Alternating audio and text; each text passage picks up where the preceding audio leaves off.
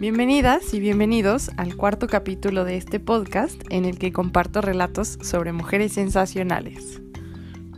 En este episodio voy a platicarles la historia de Eneduana, quien fue la primera persona en firmar como autora su obra literaria. Pero para hablar de su vida va a ser necesario platicar un poco sobre su contexto. Cuatro mil años antes de Cristo, entre los ríos Tigris y Éufrates, en la región que actualmente corresponde a Irán, Irak y Siria, floreció la cuna de las primeras civilizaciones y las grandes culturas, Mesopotamia. En esta región nacieron las primeras formas de escritura, de comercio, de agricultura y sistemas de leyes. Mesopotamia estaba dividida en ciudades-estado que eran independientes una de la otra. Algunas de las más conocidas eran Ur, Uruk, Acadia, Babilonia y Sumeria.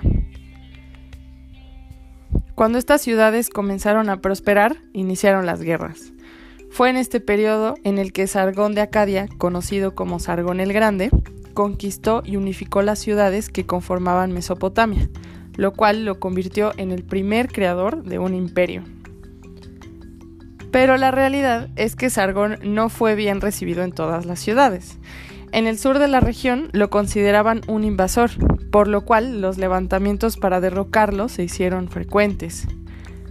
Ante esto, la estrategia que empleó para borrar las diferencias entre culturas fue nombrar a su única hija Eneduana como la gran sacerdotisa de la diosa de la luna Nana Suen y de la diosa de la guerra y del amor Inanna.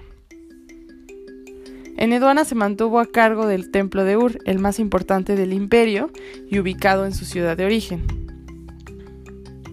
Se calcula que Eneduana nació en el año 2300 a.C. La etimología de su nombre resulta de una combinación de palabras en donde En significa sacerdotisa, Edu significa adorno y An significa cielo. Se deduce entonces que el nombre de Eneduana significa gran sacerdotisa adorno del cielo.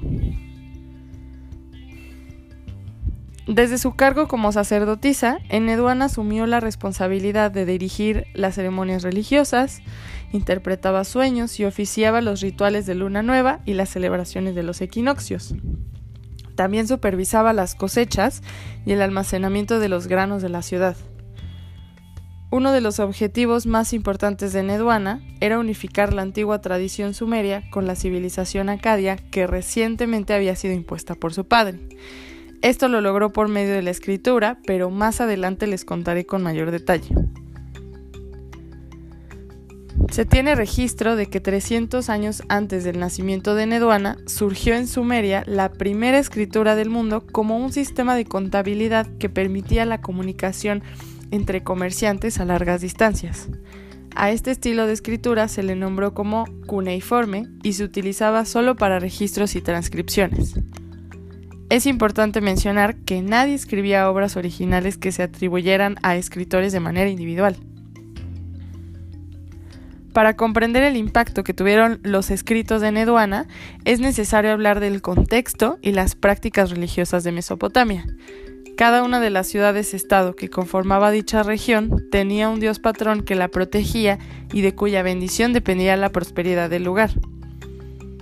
Por esta razón, los habitantes de cada ciudad debían esforzarse en edificar una morada digna y bella para su deidad patrona.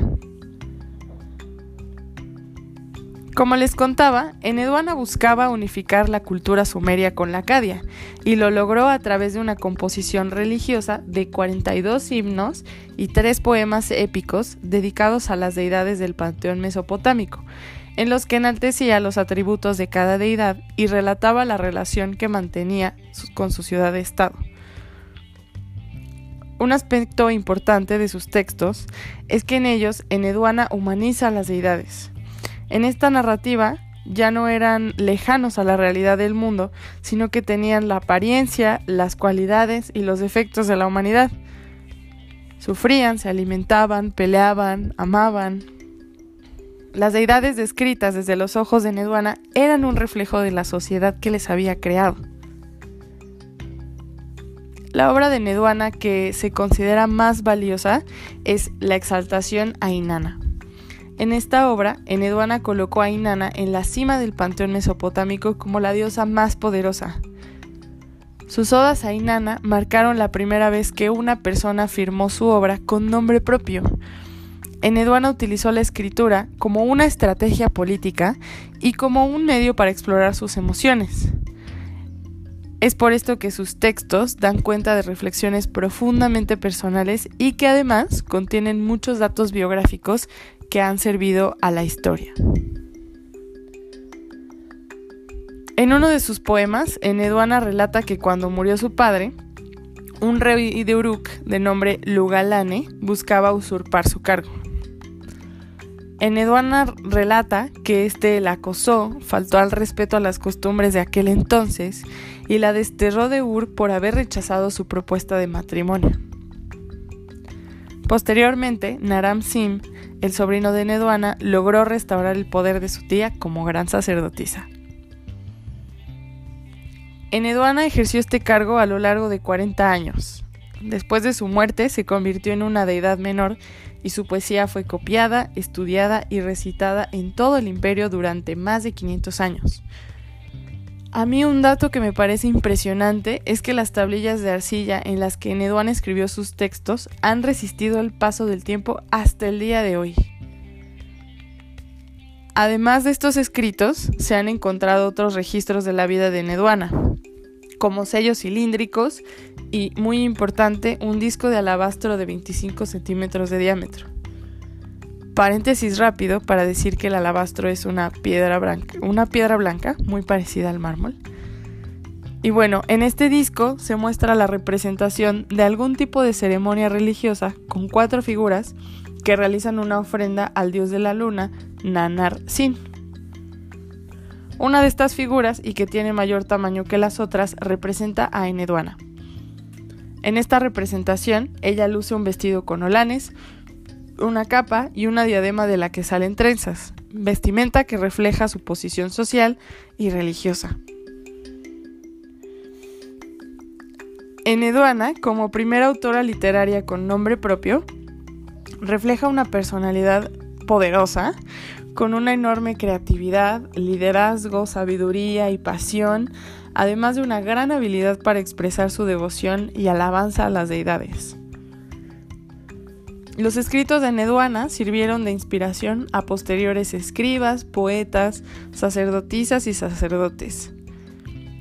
Y por si fuera poco, su trabajo de alabanza a las deidades no solo ha tenido un impacto en la historia y la literatura, sino que también ha sido reconocido en el campo de la astronomía. En su obra, Eneduana realiza descripciones de las medidas y movimientos estelares, los cuales se consideran como las primeras observaciones científicas del cielo.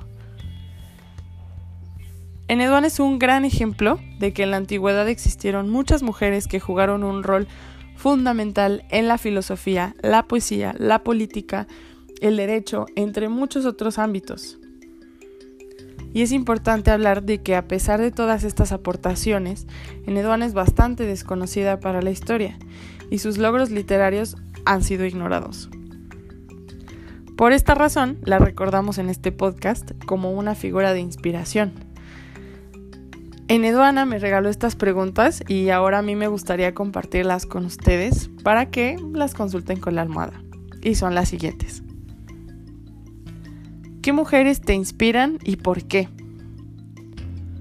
¿Cómo te gustaría ser recordada? ¿Y cómo te gustaría escribir tu historia? Muchas gracias por haber llegado hasta acá y por permitirme contarles la historia de Eneduana, la primera persona que decidió firmar una obra y compartir su historia con el mundo. Espero que nos volvamos a encontrar pronto con un nuevo relato sobre mujeres sensacionales. Les mando un abrazo bien fuerte.